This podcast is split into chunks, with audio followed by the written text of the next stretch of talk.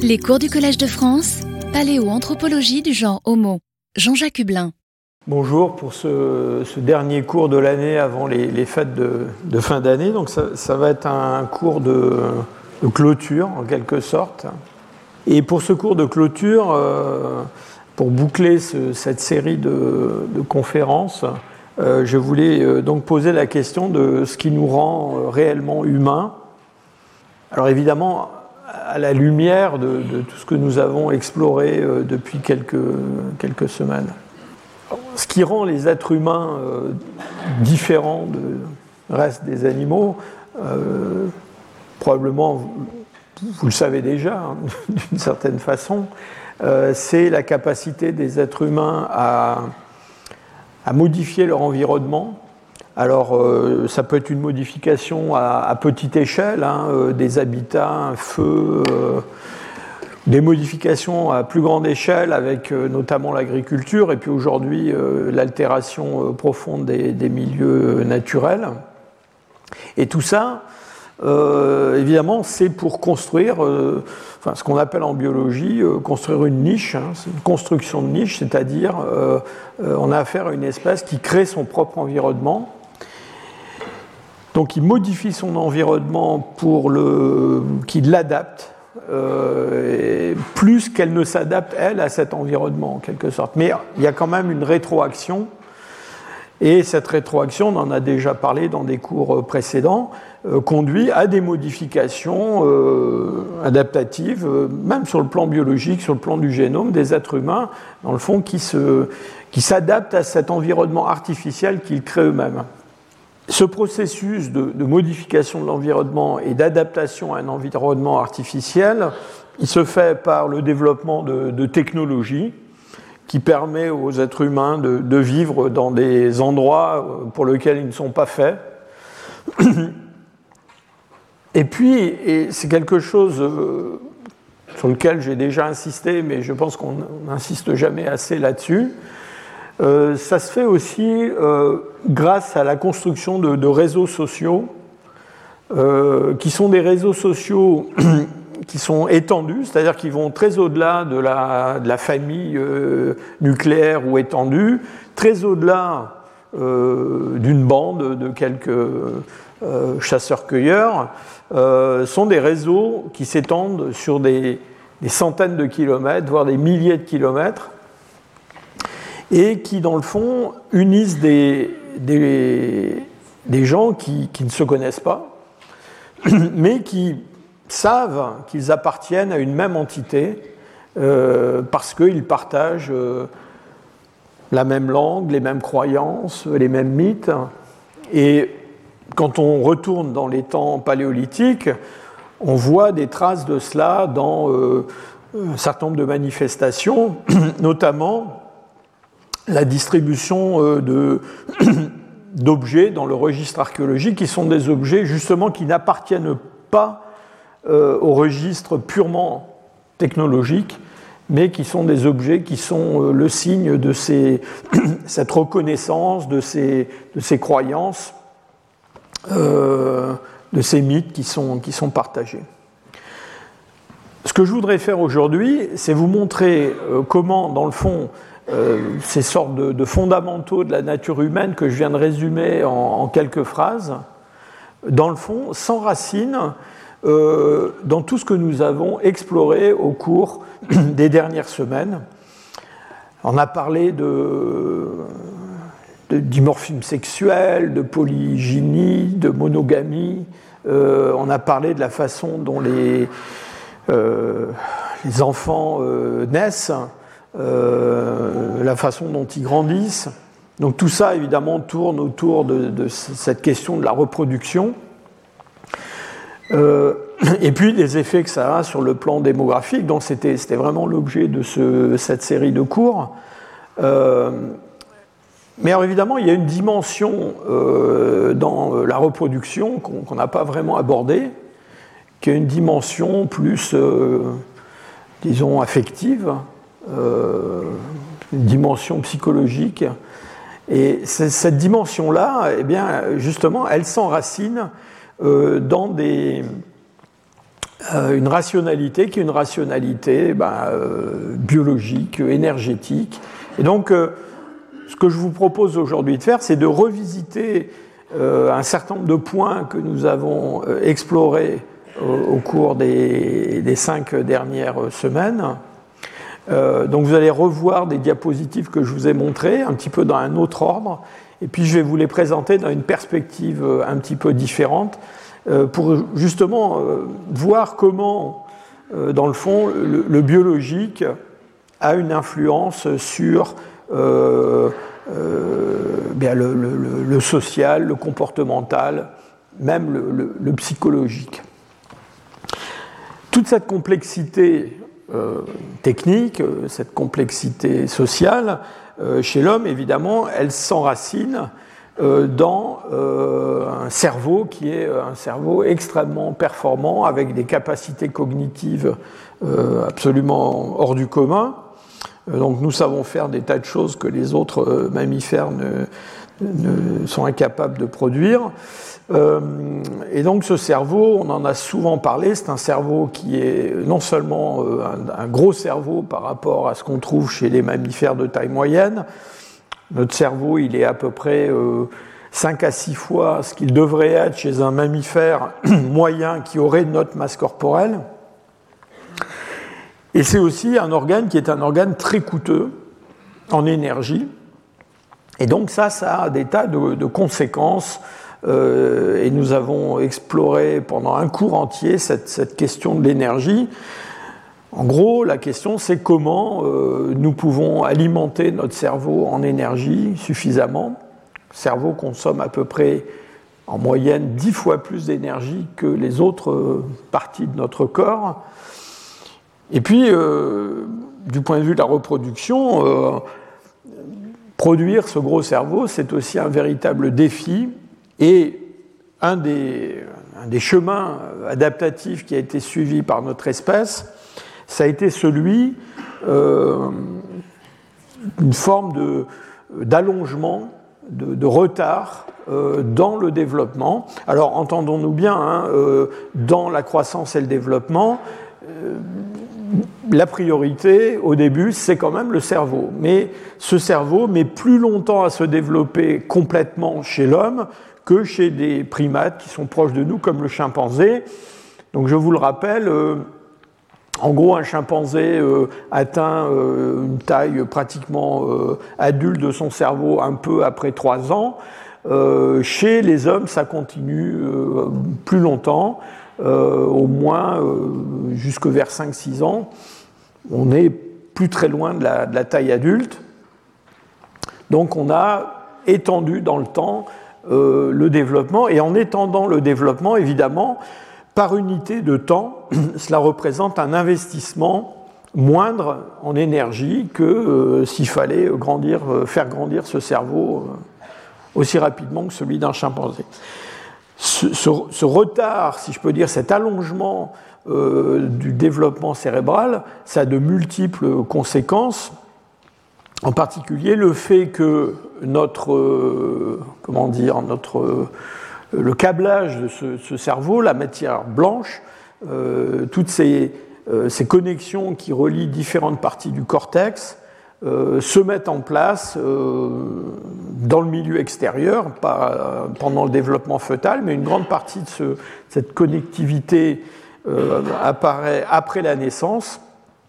Et donc elle est modelée par les influences du milieu, les stimulés que le, petit enfant reçoit, euh, ses interactions avec euh, d'autres euh, êtres humains, et puis la, production du langage qui commence, enfin qui se met en place alors même que ce cerveau est en, pleine, en pleine croissance. Donc un cerveau qui est très plastique et qui va continuer en fait à évoluer euh, jusque euh, pratiquement euh, au début de l'âge adulte. Hein. On, voit qu'il y a des, modifications de ce cerveau très très tardivement.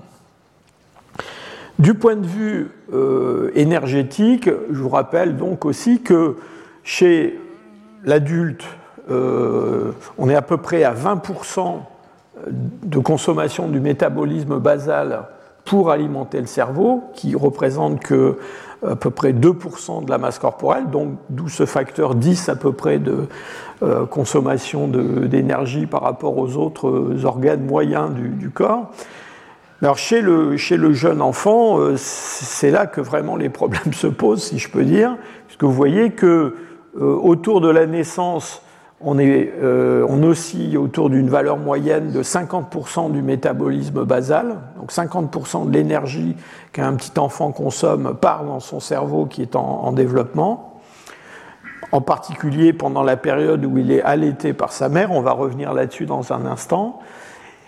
Et puis, euh, cette consommation, elle va continuer à augmenter bah, justement jusque vers à peu près 5 ans. Euh, pour atteindre 70% euh, du métabolisme basal. Et 5 euh, bah, ans, c'est le moment où le cerveau a presque atteint sa taille adulte, alors que le reste du, développement somatique est très très en retard. Donc le, corps d'un enfant de 5 ans, évidemment, c'est beaucoup plus petit que le corps d'un adulte. Et donc il y a vraiment ce, pic de consommation de. Alors ici c'est du, glucose hein, qui est mesuré, euh, qui, vraiment euh, euh, pose un sérieux challenge pour la, en particulier pour la mère qui doit allaiter cet enfant au début de ce, processus. tout ce, schéma de, développement, j'ai insisté sur le fait, enfin j'espère vous avoir convaincu, du fait qu'en fait c'est un, schéma qui se met en place euh, dans le fond, assez progressivement au cours de l'évolution des hominines. Et quand on regarde différents euh, hominines du passé, eh bien, on ne trouve pas toujours euh, tous ces paramètres en termes de vitesse de croissance, de vitesse de développement du cerveau, de durée de la, de la croissance et d'entrée dans l'âge de, la reproduction. Alors, je vous sors cet exemple que je vous ai déjà montré, hein, qui est celui d'un Homo erectus qui a été découvert en Afrique de l'Est, à l'ouest du lac Turkana, qui est, très très connu, euh, qu'on appelle l'adolescent de Nario-Kotomé, de façon beaucoup moins euh, poétique euh, KNM WT 15000, ce numéro qu'il a, Musée national du Kenya.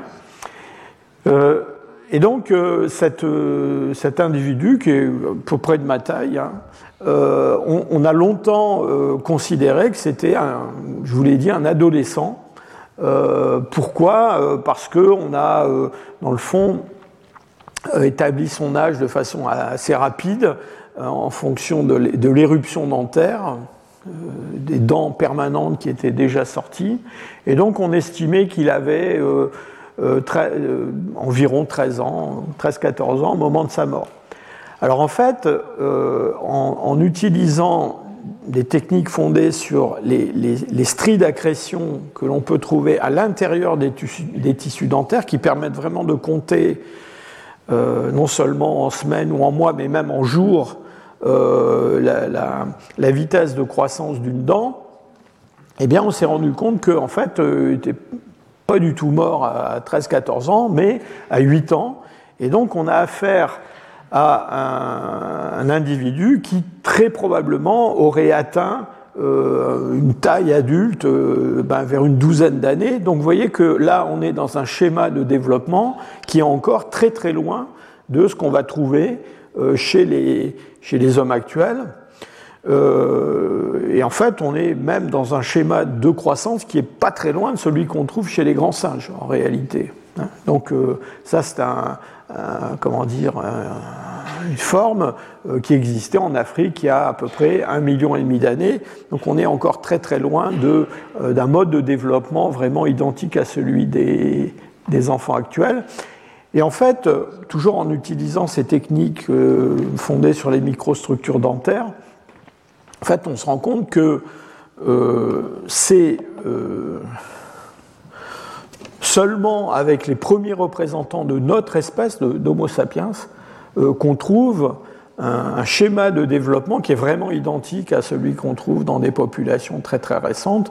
Et dans le fond, dès qu'on va remonter dans le temps, on va trouver des choses qui sont parfois juste un peu différentes, mais parfois assez différentes, avec d'ailleurs l'idée que probablement, dans cette cette arborescence d'espèces euh, euh, qui, se, euh, qui se recouvrent dans le temps, parfois dans la géographie, eh bien, chacune d'entre elles a, dans le fond, peut-être établi sa propre mosaïque de, de caractères en termes de, croissance et de développement. Donc ça, ce fossile que je vous montre là, c'est un, un des spécimens de Jebel Irhoud. Donc là, on est il y a 300 000 ans.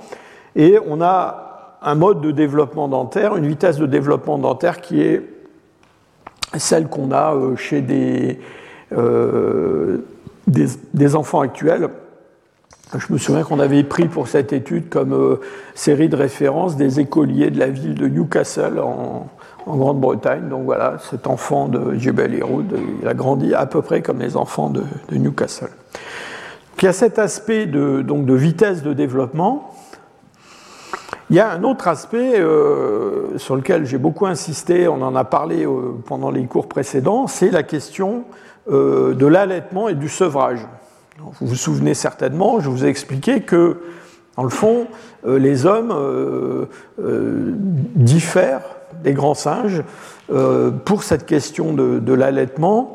quand on regarde ce qui se passe chez des, chimpanzés ou des, ou des gorilles ou des orang-outans, on a un sevrage qui est beaucoup plus tardif.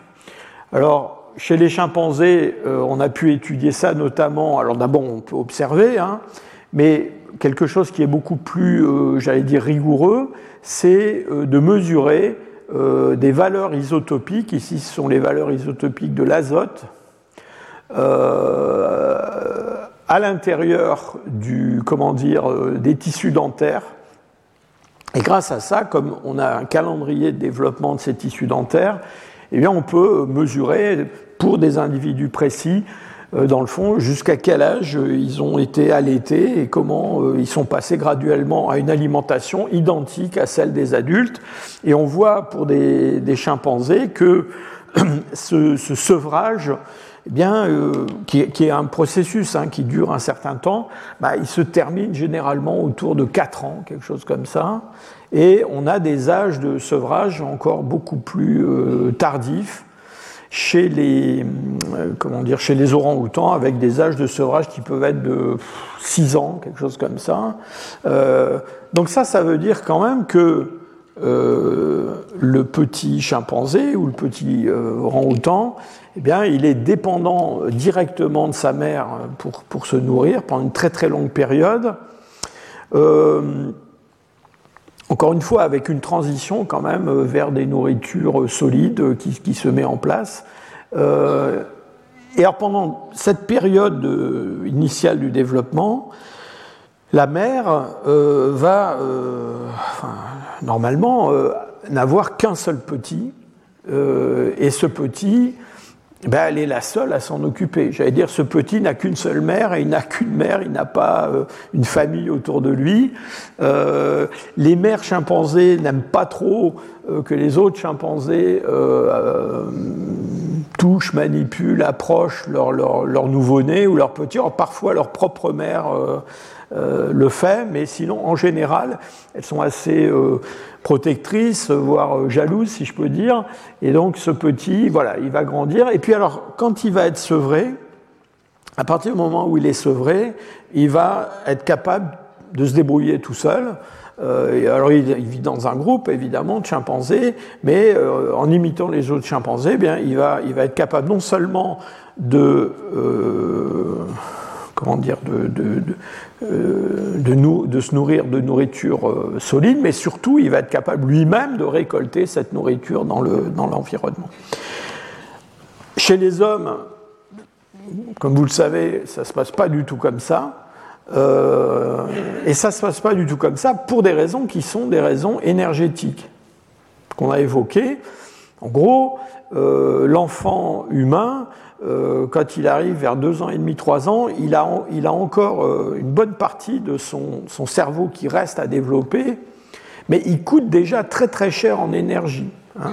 Et donc, euh, ce sevrage qui est beaucoup plus précoce, qui se fait dans beaucoup de sociétés humaines entre six mois et, disons, deux ans et demi, un petit peu plus parfois, eh bien, va en fait libérer, si je peux dire, la mère beaucoup plus tôt que la, femelle chimpanzé ou la femelle orang-outan. Et donc, ce, petit, euh, il va commencer, enfin, il va passer à une nourriture euh, solide alors qu'il euh, est très très loin d'être euh, terminé du point de vue de son développement cérébral, et puis surtout, il n'est est pas du tout autonome. Euh, alors que mon petit chimpanzé sevré, il pouvait récolter de la nourriture dans l'environnement et se nourrir, il est bien clair que les enfants de 2 ans et demi, 3 ans sont pas capables de se débrouiller tout seuls dans l'environnement pour trouver leur subsistance, et donc ils sont dépendants euh, alors ils sont dépendants pas seulement de leur mère, ils sont dépendants, des adultes en général. Et, toute, l'idée, si je peux dire, de ce sevrage précoce, c'est d'une part de libérer la mère de ce fardeau énergétique, mais surtout de lui permettre de, partager ce fardeau avec d'autres adultes. On va revenir euh, là-dessus une nouvelle fois, mais euh, c'est un point qui est extrêmement important.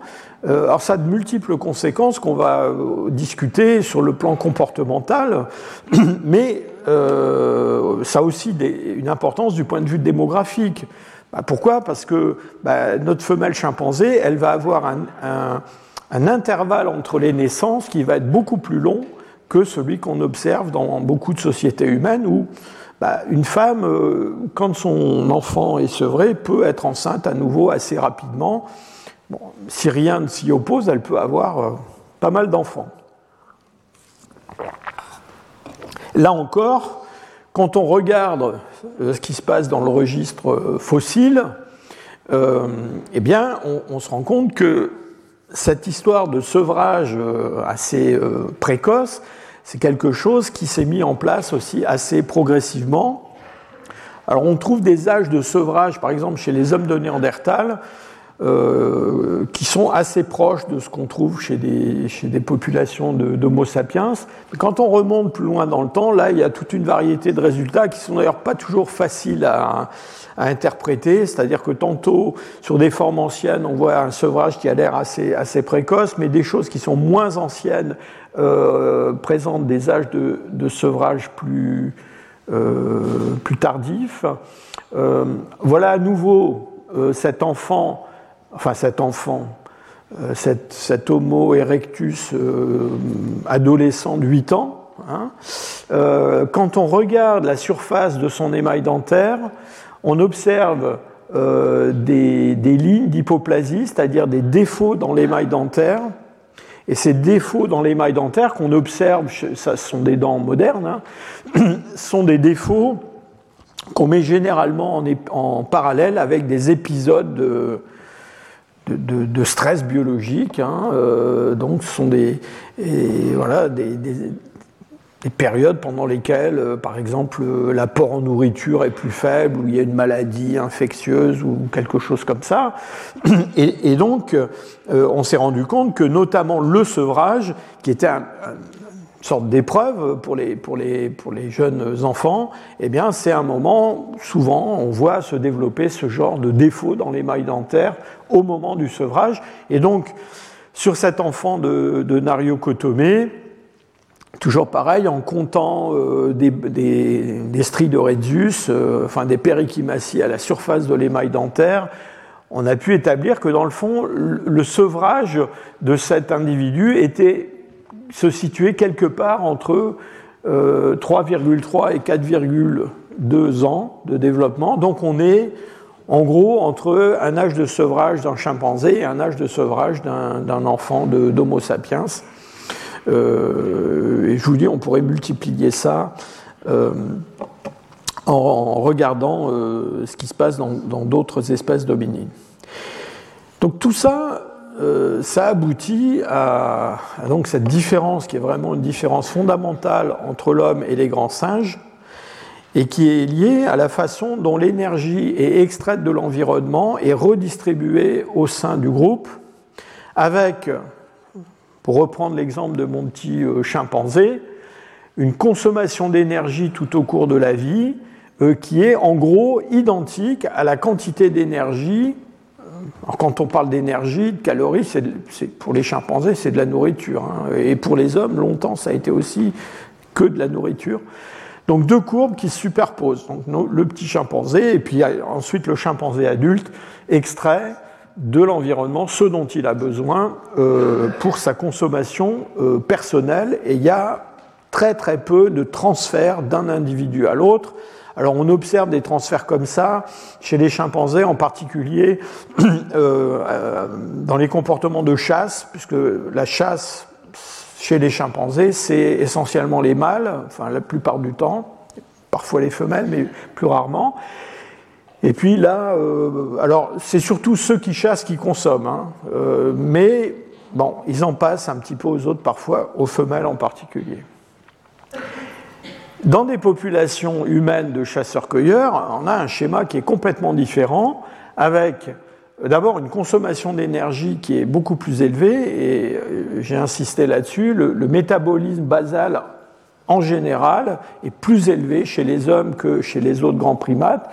Et encore une fois, c'est quelque chose qui est lié à ce, ce cerveau euh, qui nous coûte très très cher en énergie. Donc il y a une élévation du métabolisme basal au cours de l'évolution humaine. Et la grande différence avec notre, notre chimpanzé, indépendamment de la longévité, c'est le fait que du point de vue non pas de la consommation, mais de l'extraction d'énergie de l'environnement, là les choses se passent de façon très très différente, c'est-à-dire que euh, pendant l'enfance et le début de l'adolescence, eh bien, les, individus sont des bénéficiaires nets euh, dans le sens que, euh, dans le fond, ils consomment ce que d'autres produisent, les adultes, et eux-mêmes produisent très très peu, ou pas du tout.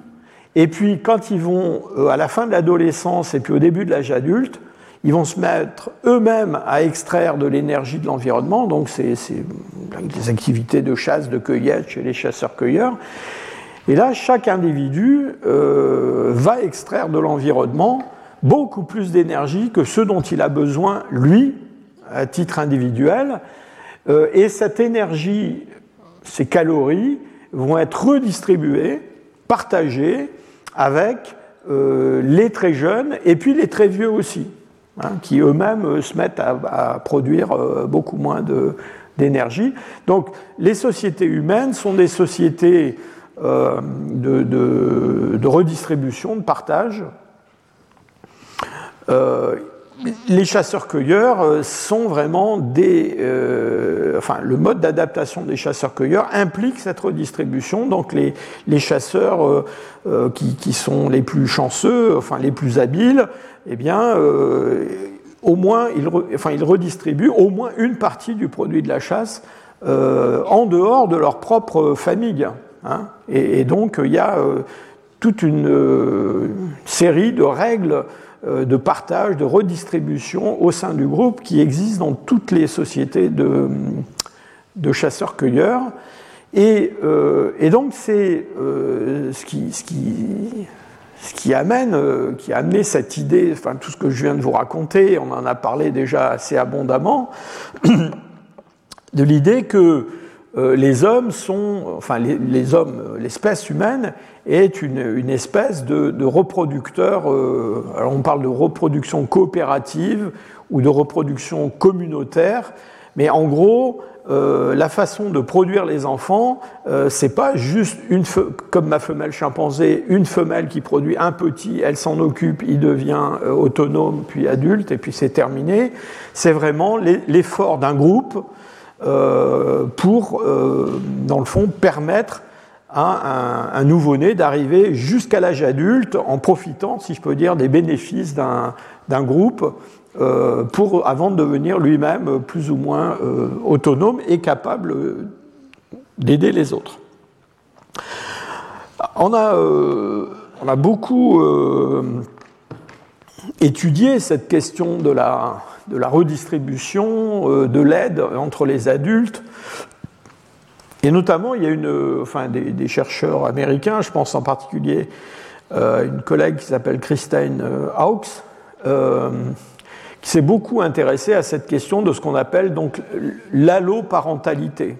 L'alloparentalité, c'est quoi? Ben Ça veut dire que en plus des parents, des vrais parents biologiques, on a d'autres parents, euh, l'eau, hein, autres, et ces autres parents euh, contribuent donc à la, croissance des, enfants. Et donc Kristen Hawkes, euh, qui a travaillé euh, en Afrique de l'Est, en, Tanzanie, chez les, chez les Hadza, on a, on a, parlé déjà des Hadza, ce, groupe de chasseurs-cueilleurs, enfin il est très petit aujourd'hui, mais qui a beaucoup intéressé les, les anthropologues. Euh, puisqu'il nous donne l'image de, gens qui, vivent un peu comme pouvaient vivre des chasseurs-cueilleurs autrefois. Euh, donc chez les Hadza, euh, les hommes chassent. Donc là, on a vraiment un groupe où on a, on voit, le, on a pu étudier très très bien justement toutes ces techniques de chasse et de, de redistribution au sein du groupe. Euh, mais alors les femmes euh, aussi contribuent euh, à la production de, calories, de la production de nourriture, et en particulier, elles, elles, collectent toute une série de végétaux, et notamment des, des organes de réserve souterrains, des tubercules de, différentes plantes. Donc elles passent une bonne partie de leur journée à aller euh, autour du campement, à creuser euh, au, pied d'arbres où on peut trouver ces tubercules, à collecter ces tubercules, elles les font euh, cuire, enfin, etc. Elles sont très très occupées à ça. Et donc, dans un schéma de production comme ça, pour une mère, d'avoir en, en, soutien une mère elle-même qui, euh, euh, qui n'a plus d'enfants, évidemment, puisqu'elle est, elle est euh, beaucoup plus âgée, qui elle-même peut collecter ces fameux tubercules, aider la mère avec les jeunes enfants, c'est un avantage très très important. Et donc, euh, euh, Kristen Hawkes a, développé tout un modèle. Alors en anglais, on a appelé ça grandmothering. Hein. Euh, alors c'est un peu difficile à, traduire en français parce qu'on n'a pas vraiment le moyen de, dire, je sais pas, quelque chose comme le, le, grand-mérage ou quelque chose comme ça. Mais c'est l'idée que, dans le fond, le rôle des grands-mères est absolument essentiel et que, dans le fond, cette cette intervention des grands-mères, ça, euh, ça donne un avantage sélectif à une certaine lignée. Hein. Donc en gros, euh, les, mères, euh, enfin plutôt les grands-mères, vont transmettre de façon quasiment héréditaire une forme d'avantage qui va favoriser les produits de cette lignée maternelle. C'est un, bon, une thématique euh, qui a été extrêmement euh, discutée, qui a été quand même un petit peu critiquée. J'ai moi-même fait partie des, critiques. Euh, alors pourquoi? Ben Parce que d'abord, l'idée de Kristen Hawkes, ça va très au-delà de ça. l'idée de Kristen Hawkes, c'est que non seulement le fait que les grands-mères aident leurs filles à élever des, petits-enfants, et contribue même euh, en apport de calories, ça va entraîner un mécanisme de sélection qui va favoriser la survie des, euh, des femmes au-delà de la période de ménopause. Donc en gros, l'idée c'est que pourquoi euh, dans l'espèce humaine on a des femmes qui sont ménopausées entre guillemets relativement jeunes, mais qui vont avoir une, longue vie après la ménopause, eh bien, pour servir de grand-mère et, aider leurs filles à avoir des enfants, etc. C'est toute l'idée, c'est ça. Euh, donc, quand on compare euh, l'espérance de vie d'un chimpanzé femelle, donc c'est le pointillé là, hein, le taux de survie, et puis sa courbe de fécondité, bah, vous voyez que c'est deux courbes qui se terminent au même endroit. Hein. Donc en gros, euh, chez nos chimpanzés, eh bien, euh, le jour où les femelles sont ménopausées, bah, euh, en général, elles vivent plus très très longtemps après ça. Et alors, quand on regarde ce qui se passe dans des populations humaines de chasseurs, je ne parle même pas des populations humaines post-industrielles, mais dans des populations de, chasseurs-cueilleurs, on voit que c'est très différent, c'est-à-dire qu'on a une courbe de, euh, de, fécondité Alors d'ailleurs, on va revenir là-dessus, mais vous voyez que c'est une courbe qui est plus étroite, si je peux dire, comme base par rapport à la longueur de la vie, qui, monte, qui monte assez haut. et c'est une courbe qui se termine bien avant la, fin de la vie. Hein. Donc on a une très très longue période de ménopause. Alors, soit dit en passant, euh, cette, cette, histoire de ménopause, euh, de survie à la ménopause, c'est quelque chose qui existe dans d'autres espèces animales. Alors, c'est pas très courant, mais ça existe. Alors, il y a un exemple qu'on cite souvent, euh, que j'aime bien, euh, celui des baleines. Alors, pas toutes les baleines, mais certaines baleines, euh, et en particulier les orques. Euh, eh bien là, très souvent, les, groupes, sociaux de, cétacés, de grands cétacés, sont conduits par des euh, femelles ménopausées. Donc, ce sont des grands-mères qui sont les chefs euh, de ces, groupes de, comment dire, de, cétacés odontocètes. Et voilà, ici, voyez là, ici, c'est les courbes qui représentent les orques. Vous voyez que les orques, ben, c'est très très proche des, hommes du point de vue, enfin des femmes plutôt du point de vue de la fécondité et puis de la survie. Alors ça a été critiqué euh, pour plusieurs raisons. D'abord parce que, euh, euh, enfin on va le voir dans un instant, il n'y a pas que les grands-mères qui contribuent à cette histoire de redistribution d'énergie. Et puis en fait, surtout, ce que beaucoup ont mis en avant, c'est le fait que euh, peut-être que la, survie euh, des femmes euh, longtemps après la ménopause, bah, c'est surtout le résultat d'une augmentation de l'espérance de vie générale, pas que des femmes d'ailleurs, dans beaucoup de sociétés humaines.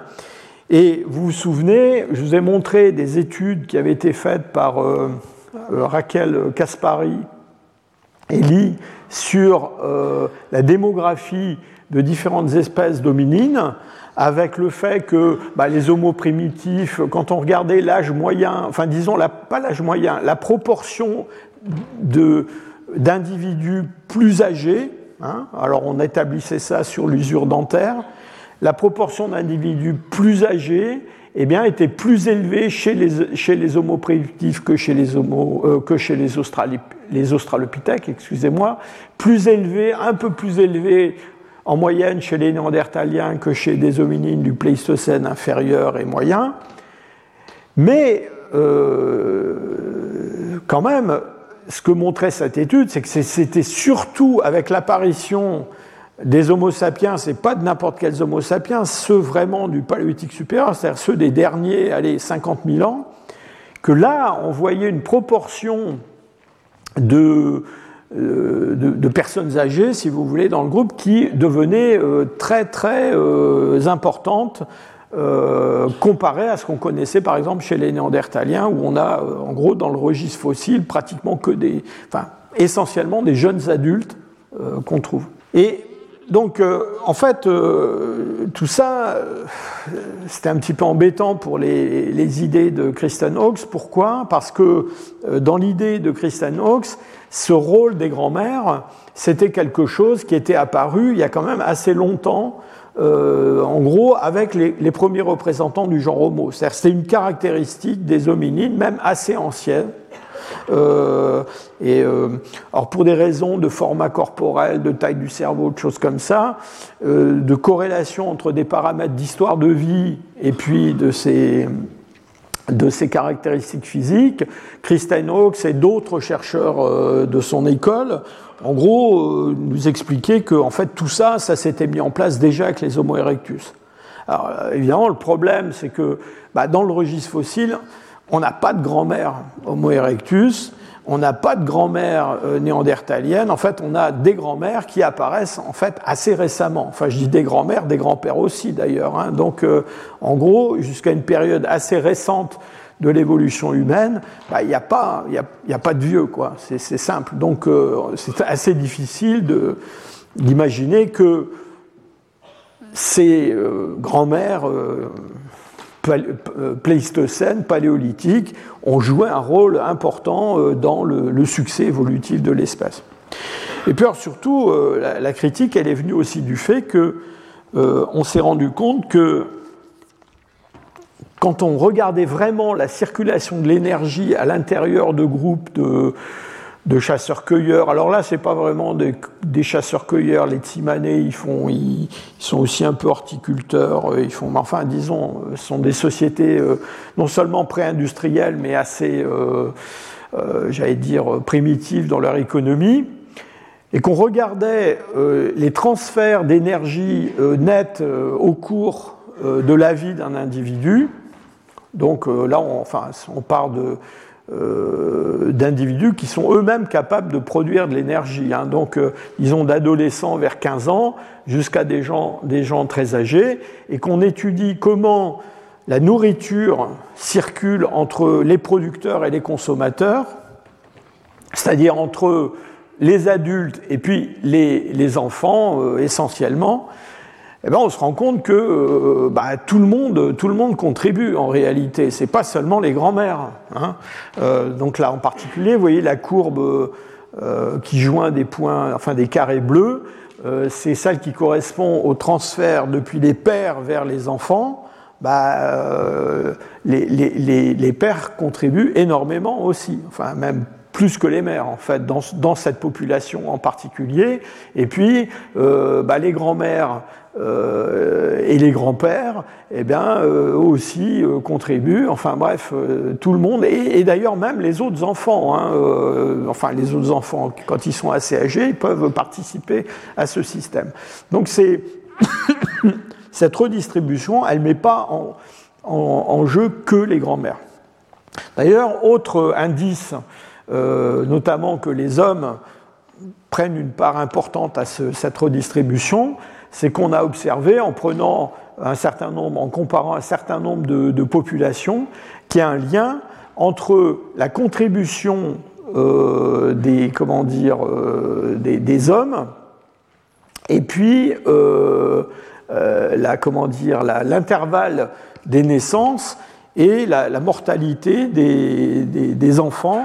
Et donc, en gros, euh, plus, on a euh, une contribution importante euh, des, hommes à l'alimentation des enfants, et plus l'intervalle des naissances pour les femmes va se réduire.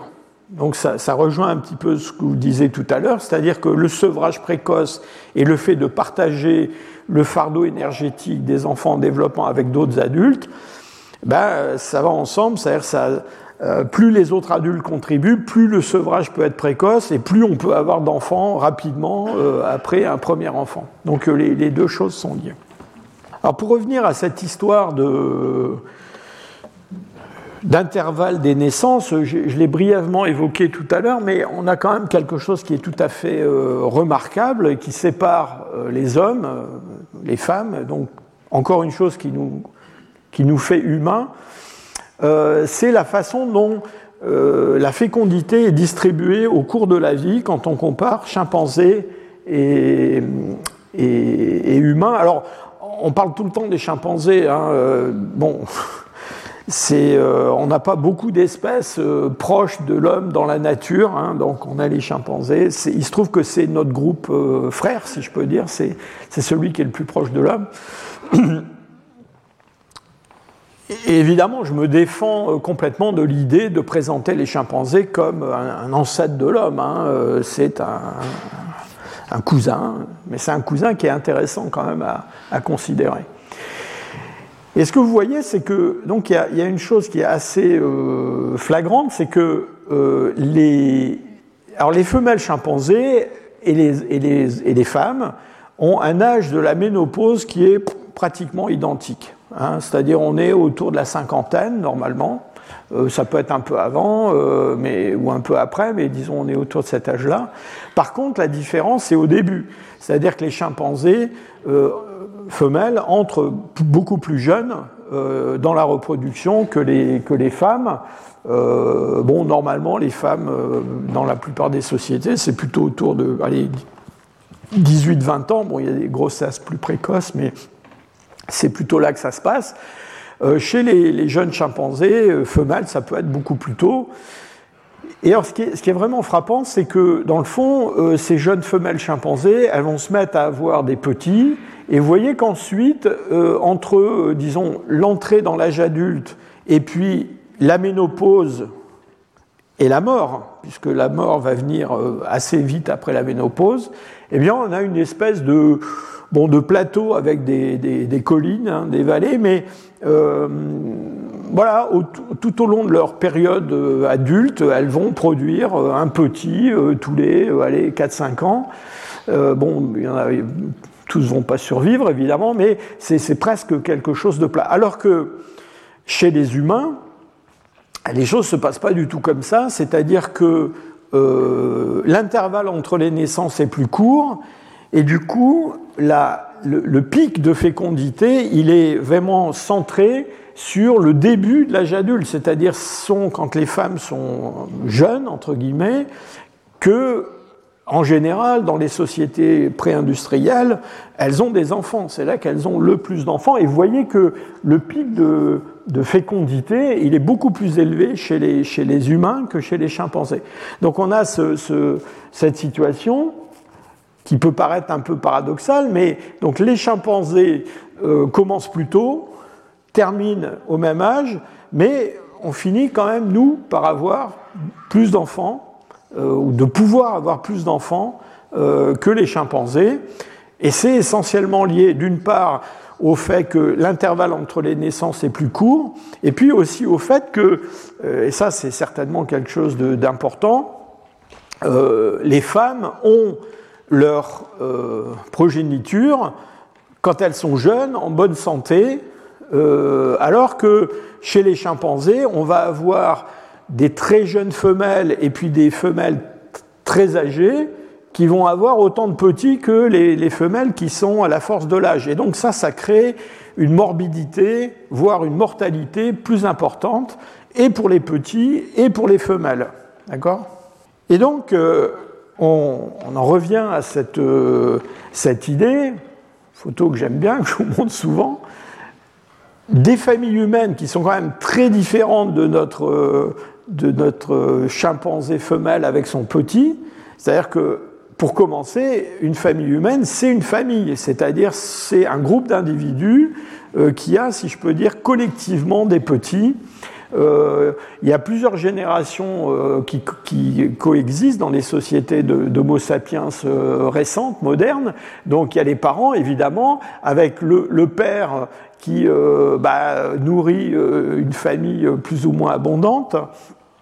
Euh, mais derrière, les grands-parents qui sont toujours là, là dans les milieux agricoles, bah, ils travaillent, ils contribuent à la, production d'énergie. Et puis la mère, bah, elle, arrive à avoir pas mal d'enfants quand même à cause de cet intervalle des naissances qui est étroit. Et donc on a dans ces, dans ces familles humaines, on a et ça c'est vraiment une différence très importante avec euh, ce qu'on voyait chez les chimpanzés, on a des enfants d'âge différents euh, qui sont toujours dépendants euh, de leur mère et des autres adultes simultanément. Donc les enfants humains, y grandissent dans des fratries qui peuvent être plus ou moins nombreuses. ils ne sont pas l'unique objet, si je peux dire, des attentions maternelles. Euh, il y a d'autres enfants qui sont aussi euh, euh, sur les rangs, si je peux dire. et puis, ils restent très très longtemps dépendants des adultes, encore une fois. Ils ne sont pas autonomes une fois le sevrage terminé. Et donc, évidemment, tout ça, c'est ce, que je viens de vous décrire, c'est ce schéma de reproduction coopérative, communautaire, et qu'on a euh, vraiment euh, beaucoup exploré. Et en particulier, je veux citer le nom de cette collègue américaine qui s'appelle Sarah Blaffer Hurdy, euh, qui habite aujourd'hui en Californie et qui, qui est une primatologue, qui est aujourd'hui membre de l'Académie des sciences des États-Unis, qui a qui au départ étudié des, des primates et qui, énormément, euh, qui a énormément euh, étudié cette question de la reproduction coopérative. Alors, la reproduction coopérative, j'en vous en parle beaucoup à propos des hommes, des hominines, mais c'est quelque chose qui existe dans d'autres espèces animales. Hein. Euh, c'est pas quelque chose qui est extrêmement répandu, mais ça existe. Euh, ça existe notamment chez des, euh, des rongeurs, ça existe chez des, des carnivores. Euh, donc les hyènes, par exemple, on peut considérer que c'est une forme de reproduction coopérative. Les, suricates, c'est très étudié, donc les animaux qui vivent en espèce de petites mangoustes qui vivent en, communauté. Euh, chez les primates, c'est pas très très très répandu. Ça existe chez des, par exemple, des singes sud-américains. On a des systèmes de, reproduction euh, communautaire. Alors pourquoi ça intéresse? Ça, intéresse euh, beaucoup les, gens qui travaillent sur l'évolution humaine parce que c'est vraiment un des traits particuliers euh, des hommes. Euh, mais d'une façon générale, ça intéresse les biologistes parce que, dans le fond, on se demande comment ça a pu se mettre en place du point de vue de l'évolution sous l'effet de la sélection naturelle qui, normalement, euh, bah, favorise de façon individuelle euh, les, individus qui ont euh, un succès reproductif plus grand, parce que dans le fond, le, mystère de la, de, la, de la mise en place, sous l'effet de la sélection naturelle, de la reproduction coopérative, c'est quel avantage ça peut apporter aux alloparents on voit bien l'avantage que ça peut apporter aux, euh, petits d'un individu, mais pour que ça fonctionne, c'est-à-dire pour que ce caractère se transmette et soit accentué au cours du temps, il faut qu'il y ait une sélection positive du côté de ceux qui ont ce comportement-là, c'est-à-dire les alloparents. Or, dans, beaucoup d'exemples que je vous ai cités, euh, des exemples animaux, euh, les alloparents euh, bah, euh, ils ne sont pas tellement bénéficiaires de l'histoire euh, directement. Pourquoi? Parce que, alors, le cas des sociétés, des insectes sociaux est, vraiment extrême, hein, mais on voit ça chez, les, chez, par exemple, ces, suricates là, que je vous citais, ou d'autres espèces de mammifères. Dans le fond, ce qui se passe dans ces, ces espèces où on a euh, de la reproduction communautaire, c'est que dans le fond, euh, une femelle dominante euh, va détourner, si je peux dire, au profit de son propre génome qu'elle transmet à ses propres enfants, bah, les efforts de tout un groupe de femelles, d'autres femelles. Hein. Alors, la façon dont on s'en tire d'un point de vue théorique, c'est de dire ça fonctionne parce que, euh, dans le fond, tous ces individus, ils partagent quand même une certaine partie de leur génome, donc ils sont, ils sont apparentés en quelque sorte, et donc euh, euh, c'est cette notion de, sélection de la parentèle finalement, c'est-à-dire d'aide à, alors pas à sa descendance directe, mais à des individus qui, qui sont quand même apparentés à, à l'alloparent qui font que ce caractère se, serait euh, euh, fixé. Euh, alors, bon, je vous cache pas quand même que c'est assez, c'est pas évident à, comment dire, à, expliquer du point de vue théorique.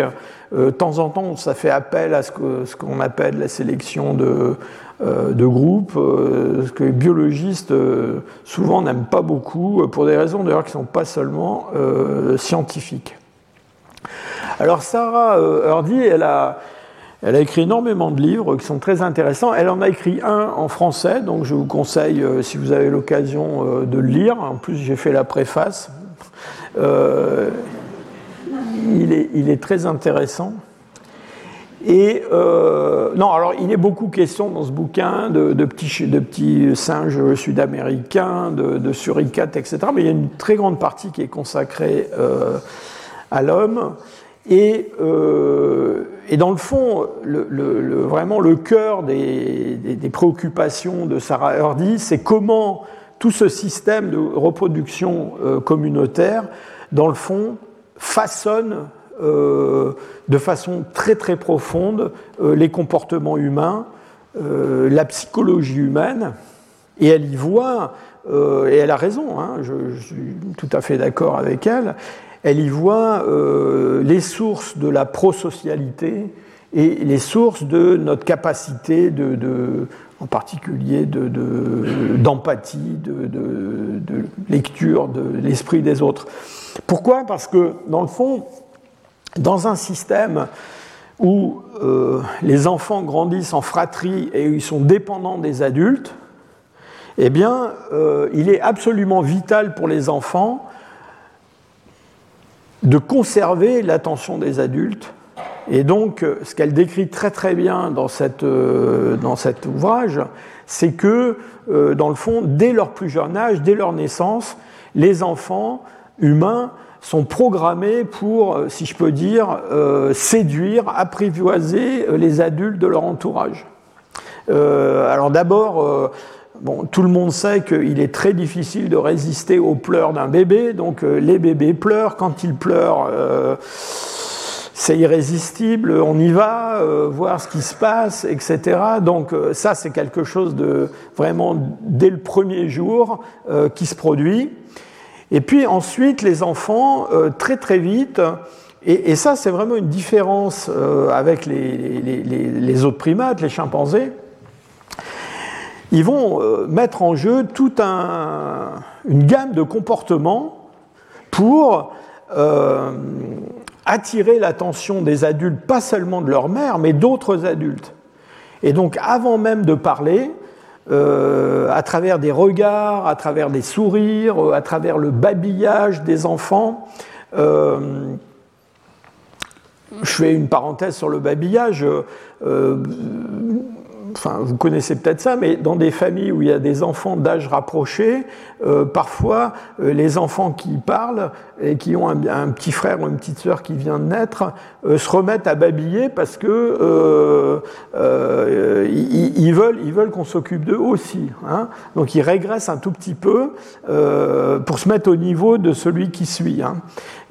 donc il y a aussi une compétition un petit peu entre les enfants. Mais donc toute cette gamme de comportements, c'est une, gamme de comportements qui est destinée, euh, enfin j'utilise ce terme à défaut d'un autre, hein, euh, donc qui, qui, tend à séduire des adultes et les enfants sont très bons à, dans le fond, analyser les réactions euh, des adultes à ce qu'ils font, parler de ses sourires, de ses langages, de ses mimiques, etc. Et donc, il, il crée des liens avec d'autres adultes que la mère. Et ça, ça c'est vraiment quelque chose qui est très très humain. Et tout ça, ça amène un certain nombre de conséquences. je vous ai parlé de l'empathie, on va revenir là-dessus tout à l'heure, mais euh, ça, les, engage dès le début euh, dans euh, des comportements d'interaction avec les autres individus. Et c'est cet apprentissage très très précoce de l'interaction avec d'autres individus, euh, qui dans le fond est le fondement euh, de ce qu'on appelle la prosocialité humaine, c'est-à-dire les, les hommes sont des, représentent une espèce sociale à un degré bien plus élevé que ce qu'on trouve dans d'autres espèces de mammifères euh, sociaux. Alors, euh, euh, il, y a tout un, enfin, j'ai pas le temps de développer ça, mais il y a toute une série de, comportements. Alors, derrière ça, euh, il y a tout un mécanisme aussi organique, hein. et en particulier, il y a une hormone qu'on appelle l'ocytocine, c'est ça, qui est une hormone qui, chez la femme, déclenche euh, les contractions utérines au moment de, l'accouchement. Euh, soit en passant, c'est aussi impliqué dans l'éjaculation chez, chez, les hommes, euh, et qui a des tas d'effets, et en particulier, c'est une hormone qu'on appelle souvent l'hormone de l'attachement, parce que c'est la production de cette ocytocine qui, dans le fond, fait que les individus créent des liens entre eux. Alors, c'est surtout le lien mère-enfant, mais l'ocytocine, on en produit quand on tombe amoureux de quelqu'un. Il euh, euh, y a même des gens qui prétendent que l'ocytocine, ça rend les hommes euh, plus fidèles. Et alors, il y a des expériences, moi ça m'a beaucoup frappé parce que Sarah Hurdy un jour m'a raconté ça. Donc les grands-pères produisent de l'ocytocine. Hein. Donc les grands-pères, euh, euh, bon, ils produisent pas trop d'ocytocine dans leur vie courante, mais on les amène devant euh, un, petit, enfant qui est leur petit enfant, enfin le fils, leur petite fille ou leur petit fils, et paf, leur taux d'ocytocine dans la salive fait un bond absolument extraordinaire. Et après, ils sont complètement marteaux de leur petite, petite descendance. Il y a un autre aspect euh, euh, dans le développement des enfants qui est, vraiment euh, important, c'est ce qu'on appelle le développement de l'attention conjointe. Donc entre 6 et 13 mois à peu près, les enfants vont développer cette capacité, soit par le regard, soit en pointant du doigt, à partager avec un autre individu, généralement un adulte, l'attention vers un objet extérieur ou une personne extérieure. Et ça, c'est quelque chose dans le développement des enfants qui est extrêmement important, parce que, dans le fond, c'est une façon d'établir un contact mental avec un autre individu, contact mental qui est dirigé sur un objet extérieur. Et évidemment, vous vous rendez compte que c'est quelque chose qui est absolument essentiel, notamment pour l'acquisition du langage. Parce que c'est en partageant avec quelqu'un d'autre, un adulte, l'attention vers un objet commun, du regard ou de l'attention, bah, qu'on va pouvoir apprendre comment euh, cet objet se nomme, euh, le nommer soi-même, euh, etc. Donc les enfants, au cours de leur développement, deviennent aussi très sensibles, enfin je vous ai déjà dit ça, mais aux réactions des adultes, et ils vont dans le fond, ils vont être très fiers de, faire des choses euh, qui font plaisir euh, à leur mère, à leur, entourage, et ils vont aussi apprendre à se conformer à des normes. Hein. parce qu'une partie du, contentement des adultes vis-à-vis des enfants, eh bien, c'est le fait que les enfants, peu à peu, intègrent des normes de comportement euh, sur ce qu'il faut faire et ce qu'il ne faut pas faire. Et, ça, c'est aussi un apprentissage absolument essentiel pour vivre dans des sociétés humaines, parce que les sociétés humaines sont des euh, structures qui produisent des normes, et c'est l'acceptation de ces normes, alors avec plus ou moins de bonne volonté, qui fait que les individus vont connaître un, certains, euh, j'allais dire, euh, succès euh, dans, cette, dans cet environnement social. Et les enfants sont aussi sensibles de plus en plus à leur, à leur réputation, on peut appeler ça comme ça, c'est-à-dire l'image que les autres ont d'eux-mêmes. Et ça aussi, c'est quelque chose qui est très très important dans le, fonctionnement de la, de la, prosocialité humaine. Alors, bon, je ne veux pas euh, rentrer dans tous les détails des travaux de Sarah Hurdy, mais euh, elle, montre très bien comment euh, les, enfants sont capables de, par exemple, de, de choisir et de donner un objet, quelque chose, à une autre personne euh, en sachant que ça va faire plaisir à cette personne-là, alors que eux-mêmes c'est pas quelque chose qui, leur plaît ou qui, les attire. Hein. Euh, et donc euh, les enfants, non seulement ils, apprennent, enfin ils apprennent, c'est indispensable pour eux de développer toutes les capacités que je vous ai dites avec les adultes, mais aussi avec d'autres enfants puisqu'ils grandissent dans des, dans des fratries. Et donc, euh, euh, ils ont toutes ces, toutes ces interactions. Je vous encourage encore une fois à, lire les, les ouvrages de, de, ma collègue. Pour, euh, comment dire, développer toute cette stratégie de séduction, de, de, de, compréhension de la réaction des adultes, euh, d'être sensible à, tout, ce que, tout ce que les adultes euh, euh, peuvent produire et donc comprendre si tel ou tel adulte est, plus susceptible, dans le fond, d'être un, bon allo, un, bon alloparent, parce que c'est en fait c'est de ça qu'il s'agit, c'est de dans, l'environnement de, sélectionner, si je peux dire, des, des alloparents. Les enfants, mais après les adultes aussi, euh, sont très sensibles à toute une gamme de, comment dire, de, signaux euh, qui sont euh, absolument, enfin, qui vont très très au-delà du langage. Et donc, en particulier, enfin, les êtres humains sont très très sensibles au, au regard. Je vais vous dire quelques mots là-dessus tout à l'heure.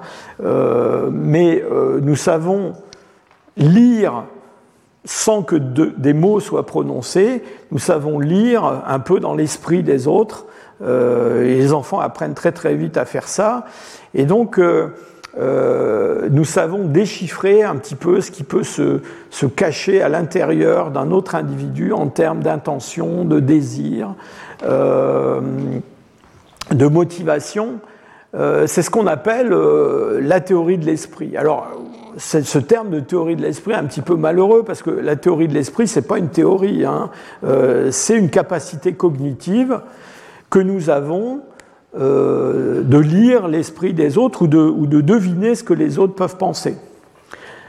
Je vous dis tout de suite que la théorie de l'esprit, on a parfois pensé que c'est une caractéristique spécifiquement humaine, ça existe euh, en particulier chez, chez des, primates. Et donc il y a toute une gamme d'expériences qui montrent que euh, la théorie de l'esprit, ça existe. Alors en particulier avec les, euh, les chimpanzés. alors les chimpanzés, dès qu'il s'agit de nourriture, ça, ils, comprennent un peu ce que les autres ont l'intention de faire.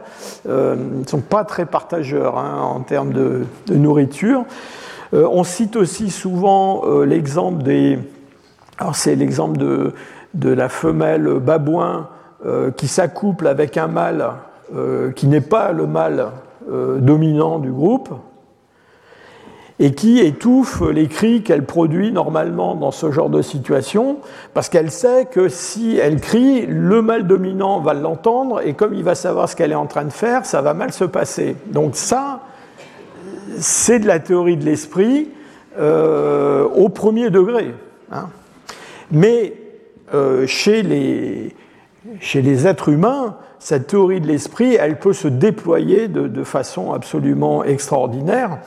Alors je vous cite cet exemple que j'aime bien euh, dans la pièce de, de, Shakespeare Othello. À la fin de l'acte 2, le public, c'est l'intention de Shakespeare, hein, le public, à travers le, texte de la pièce, doit comprendre que le personnage de, de euh, veut que son rival Cassio croit que Desdémone, qui est l'épouse d'Othello, croit que celui-ci croit que Cassio n'a pas l'intention de troubler la paix.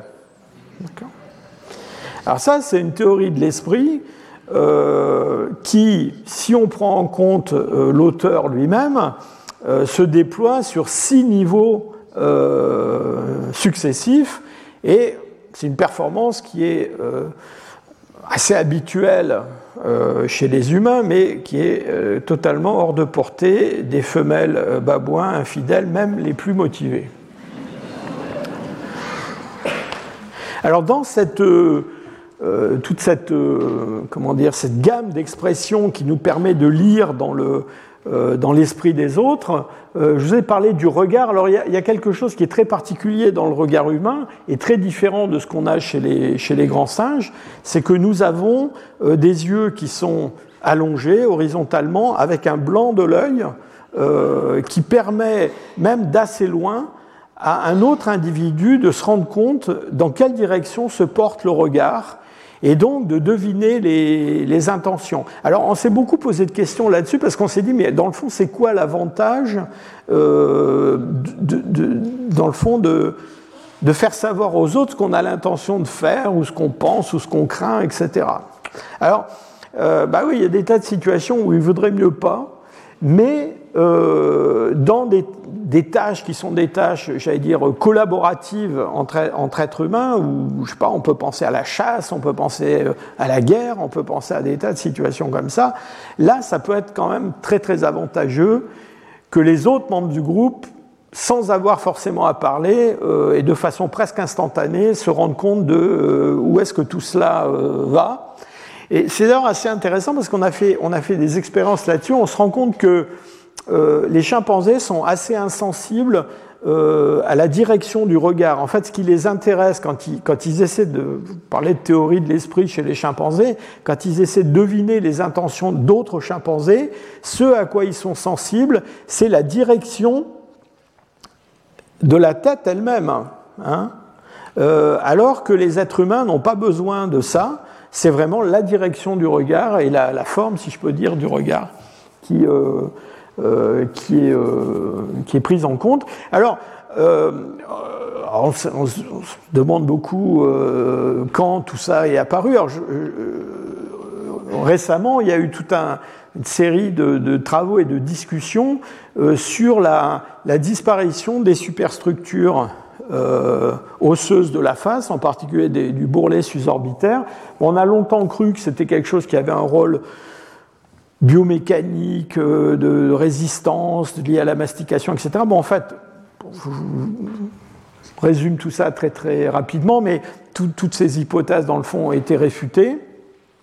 Et finalement, on en est venu à l'idée que, en fait, euh, cette disparition euh, du, des bourrelets susorbitaires qu'on connaît chez tous les hominines anciens, et donc qui n'existe plus chez l'homme actuel, euh, eh bien, c'était lié au fait que justement les, grands singes, les hominines anciens, ne peuvent pas faire ce que nous, nous faisons, c'est-à-dire avoir euh, intégré euh, les mouvements des sourcils et de la face dans ces, modes d'expression. alors là, c'est verbal, hein, mais qui sont pas forcément verbaux et qui vont donner encore plus de, dire, d'expression à notre regard. Alors, de façon euh, tout à fait euh, euh, remarquable, je, trouve, c'est quelque chose qui m'a beaucoup frappé, on s'est rendu compte que non seulement les hommes ont développé cette capacité, hein, mais ils l'ont développée chez le chien, qui est un animal domestique, c'est-à-dire que le chien domestique, il a deux muscles supplémentaires euh, autour des orbites qui n'existent pas chez le loup et qui donnent aux chiens domestiques bah, euh, des expressions presque humaines. Hein. et donc, on, enfin, je ne sais pas si vous avez eu des chiens ou si vous avez des chiens, mais euh, le regard des chiens peut être extrêmement expressif, en tout cas beaucoup plus que celui d'un loup. Donc voilà pour les, les enfants la, comment dire, la théorie de l'esprit, l'empathie. Euh, donc toutes ces capacités que nous avons développées, euh, qui sont quand même essentielles pour les interactions sociales, euh, pour la communication, voire pour la manipulation des autres, hein, le mensonge. Hein, tout ça, c'est lié évidemment. Alors on va revenir à un sujet qui était un sujet euh, initiale dans, le cours, c'est cette question de, euh, euh, de, la monogamie ou de la polygamie. Et vous vous souvenez que je vous ai dit que, dans le fond, il y avait des, des, différences très importantes entre différents grands primates et que les hommes, les humains, étaient plutôt du côté de la, poly, de la monogamie. Alors voilà une statistique qui vient d'un article un peu de synthèse, une revue assez récente, euh, qui analyse la fréquence euh, de la polygynie, c'est-à-dire euh, du fait pour un homme d'avoir plus qu'une femme. Alors on règle tout de suite son compte à la polyandrie, hein, c'est-à-dire le fait pour une femme d'avoir plusieurs compagnons. Donc vous voyez, c'est 1,1% des, des, sociétés dans lesquelles ça se présente.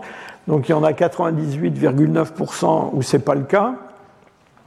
Et vous voyez que, donc on parle de société euh, pré-industrielle. Hein. vous voyez quand même que, euh, alors, les, comment dire, les gens qui ont compilé ces données ont fait trois groupes. Donc les sociétés qui sont monogames, euh, strict, enfin entre guillemets strictement monogames, celles où il y a une, une, polygynie mild, hein, c'est-à-dire légère. Hein. Enfin, vous voyez déjà que les monogames et puis polygynie légère, ça représente déjà 70% à peu près des, sociétés humaines. Et alors il reste quand même 30% où il y a ce qu'on appelle polygynie générale. Alors polygynie générale, ça veut dire quoi? Ça veut dire qu'il y a plus que 20% des individus adultes qui sont impliqués dans des relations polygamiques. Mais vous voyez que 20%, enfin, ça veut dire 25%, 30%, on est quand même très très loin euh, d'une polygamie généralisée dans le, dans le groupe. Hein. D'ailleurs, soit en passant, euh, pour des raisons assez euh, faciles à comprendre, c'est très compliqué pour une société d'avoir tout le monde qui est polygame, hein, parce qu'il n'y en a pas assez pour tout le monde. Hein. Donc en général, en fait, dans les plupart des sociétés humaines, euh, la, polygamie, qui est une polygynie, elle est, tolérée, elle est acceptée, elle existe, mais elle existe, j'allais dire, à faible dose. Et euh, chez les chasseurs-cueilleurs, chez les Inuits, chez les aborigènes australiens, etc., on connaît des tas d'exemples de polygamie où il y a un, homme qui a euh, plus qu'une épouse, mais ça va, ça va rarement très très loin parce que parce que c'est très coûteux, c'est-à-dire si vous, si vous, êtes, euh, euh, si vous êtes un chasseur et que vous avez plus qu'une femme, bah, il faut être un très bon chasseur. Hein. Et puis les autres chasseurs ne euh, sont pas forcément très contents non plus, donc ça peut vous attirer des ennuis. Alors quelque chose qui est assez remarquable, c'est que maintenant on a une capacité à, comment dire, à, à analyser le génome euh, de tout le monde, et puis d'animaux, d'êtres humains, etc. Et donc, euh, on s'est beaucoup intéressé à la comparaison entre euh, la monogamie sociale, c'est-à-dire celle qui est affichée en quelque sorte, et puis la monogamie biologique. En gros, la question, c'est dans des espèces monogames, euh, les enfants, les petits qui sont produits, est-ce que c'est vraiment les petits euh, de ce père-là ou est-ce que c'est les, petits d'un autre?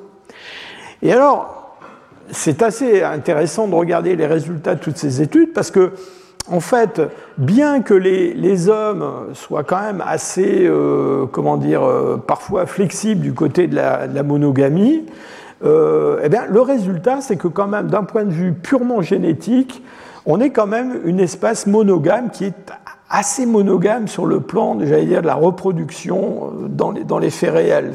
En, gros, ce que je suis en train de vous dire, c'est que il y a des relations extra-maritales dans toutes les sociétés pratiquement, mais en termes de production d'enfants, eh bien, euh, le, taux d'enfants qui ne sont pas du père officiel, si je peux dire, est relativement bas dans la plupart des sociétés humaines. C'est-à-dire que c'est un taux qui varie en gros entre 0 et 11% avec une moyenne qui tourne autour de 2-3%. Euh, voilà. Alors ça existe, mais c'est quand même 2-3%, c'est pas quelque chose d'énorme. Alors que dans d'autres espèces animales euh, qu'on nous a vendus comme des monogames absolument euh, sûrs. Euh, alors les, les, albatros, les aigles, tout un tas d'oiseaux. Alors les, passereaux, par exemple, c'est enfin, des grands monogames. Hein. on s'est rendu compte qu'il y a des espèces de passereaux monogames où il y a 40% des petits bah, qui ne sont pas du mâle du, de la paire. là, on n'est pas à 3%, hein, on est à 40%. Donc, on est quand même pas mal monogame finalement. Hein. maintenant, la question qui se pose, c'est comment cette monogamie, elle est apparue du point de vue euh, évolutif. Euh, il y a des tas de raisons pour lesquelles euh, des espèces. On pense que la monogamie, c'est un, un un produit final d'évolution, hein, c'est-à-dire c'est un caractère dérivé. Euh, il y a un, chercheur qui s'appelle Owen Lovejoy qui a, euh, qui a beaucoup écrit là-dessus. C'est quelqu'un qui a été impliqué euh, notamment dans l'étude du squelette postcrânien de nombreux hominines, Lucie par exemple, donc des australopithèques, plus récemment, ce fameux Ardipithecus, hein, dont on avait parlé dans un cours précédent. Donc là, on est en train de parler d'hominines très anciens. Hein. Ardipithecus, c'est il y a 4 millions et demi d'années. Hein. Et donc, Lovejoy, il a développé tout un, modèle qui relie des caractères des hominines avec la monogamie. Euh, et en particulier, ça, fait l'objet d'un certain nombre de discussions, de critiques, mais Lovejoy euh, a, prétendu, écrit euh, de façon assez convaincue, que la bipédie, c'était quelque chose qui était lié à la, monogamie. Pourquoi? Eh bien parce que à partir du moment où on est où on est euh, bipède, eh bien, on a les mains libres, et avec ces mains libres, on peut euh, transporter des choses, transporter de la nourriture. Et donc l'idée de Lovejoy, c'est qu'à un moment dans l'évolution des hominines, à un moment ancien, hein, euh, dans le fond, les femelles se sont mis à préférer les mâles euh, qui leur apportaient de la nourriture finalement plutôt que ceux qui étaient capables de se battre avec les autres pour garder une ou plusieurs femelles. Alors ensuite, bon, pour lui, il y a un certain nombre de choses qui sont liées à cette, à cette comment dire, bipédie. Alors, on avait parlé aussi de la, du fait que dans certaines espèces de primates, euh, il y a les signes extérieurs de l'ovulation euh, sont absolument évidents. Hein, L'œstrus qu'on observe chez les babouins, chez les, euh, chez les chimpanzés, etc. Alors évidemment, avec une femelle bipède, c'est plus difficile d'avoir un, oestrus qui soit très très, très, très visible. Donc pour lui, tous, toutes ces, tous ces caractères sont liés à la monogamie et se mettent en place de façon très très ancienne, même déjà chez euh, Ardipithecus. Alors évidemment, c'est quand même assez euh, discutable sur un certain nombre de, plans.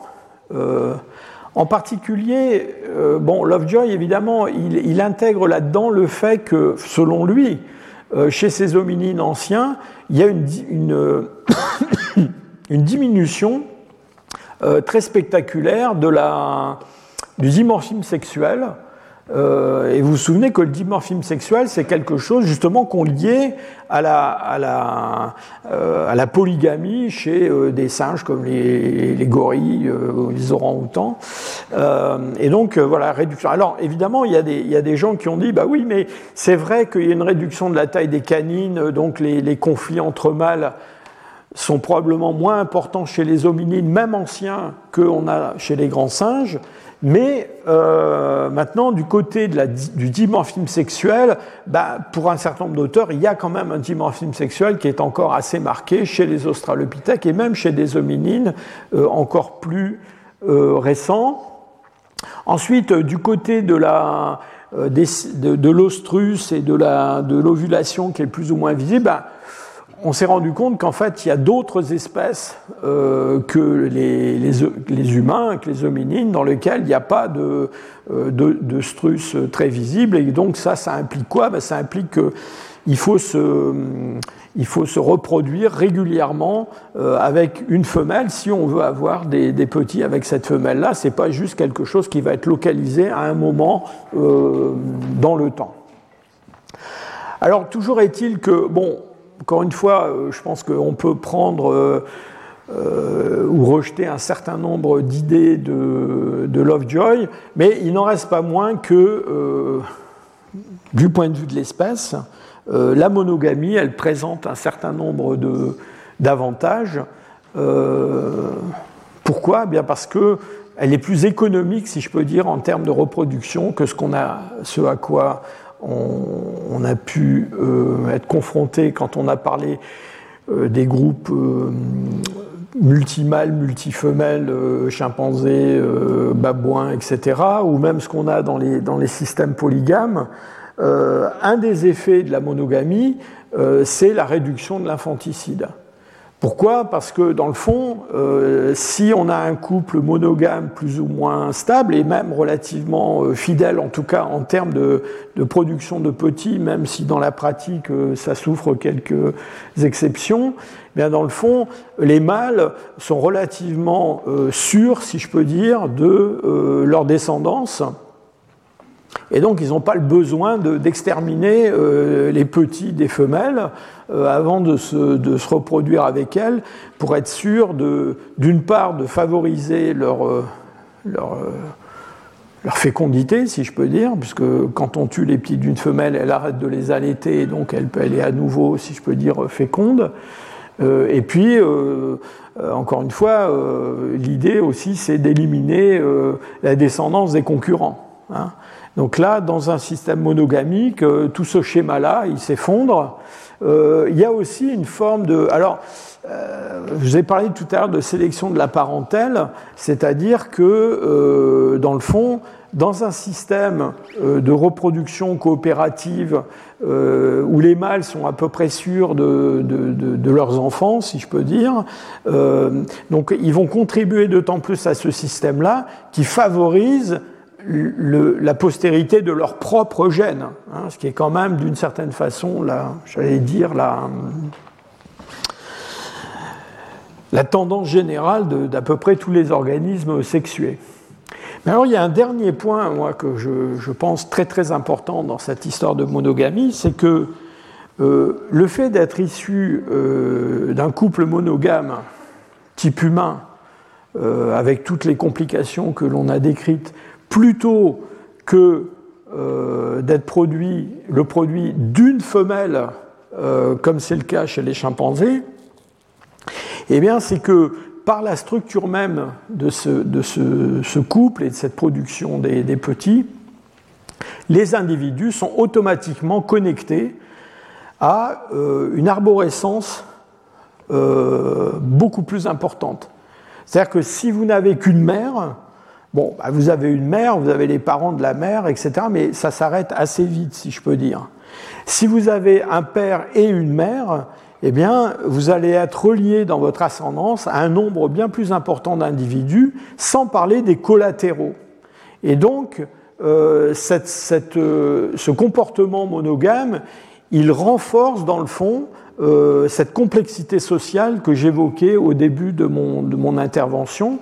Et ce, d'autant plus, et on en a parlé, j'espère que vous vous en souvenez, que euh, dans le fond, dans de nombreuses sociétés humaines, euh, les mariages, les, échanges de, partenaires, c'est généralement des femmes qui vont vivre dans le groupe de leur, euh, mari, eh bien, dans le fond, c'est le fondement d'alliances euh, d'alliances qui peuvent être des alliances à, assez grande échelle finalement. Et donc euh, tout ça contribue à la, complexité des sociétés humaines. Et alors, pas seulement à leur complexité, mais aussi, si je peux dire, à leur force, à leur résilience, à leur euh, efficacité. Donc voilà, ça va être la, dernière euh, photo de mon exposé d'aujourd'hui. Donc la, question c'était qu'est-ce qui nous rend humains? Eh bien j'espère que vous avez compris que la réponse c'est l'amour. C'est-à-dire c'est évidemment l'amour entre hommes et femmes, mais aussi l'amour envers les enfants. Alors c'est un amour que les enfants savent, euh, j'allais dire, euh, susciter, fabriquer pratiquement. Euh, c'est un amour un peu intéressé, hein. mais d'ailleurs, l'amour entre hommes et femmes est-il totalement désintéressé? Je ne sais pas. Euh, mais voilà, c'est un amour qui unit donc, euh, et j'allais oublier les grands-pères évidemment dans l'histoire, euh, c'est donc un amour qui unit tous ces individus qui, qui, participent à ce réseau de reproduction coopérative. Et j'espère vous avoir convaincu du fait que dans le fond, tout ça, ça a quand même une influence directe sur euh, notre prosocialité, nos apprentissages de comment on vit en société, et dans le fond, euh, c'est ça vraiment le fondement euh, des sociétés humaines. Voilà, je vous remercie.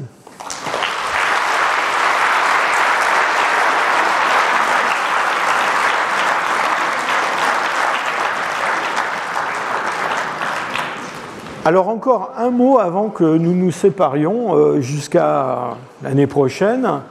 Je voudrais faire deux annonces. Euh, comme vous le savez, euh, Yves Coppens est disparu le 22 juin dernier.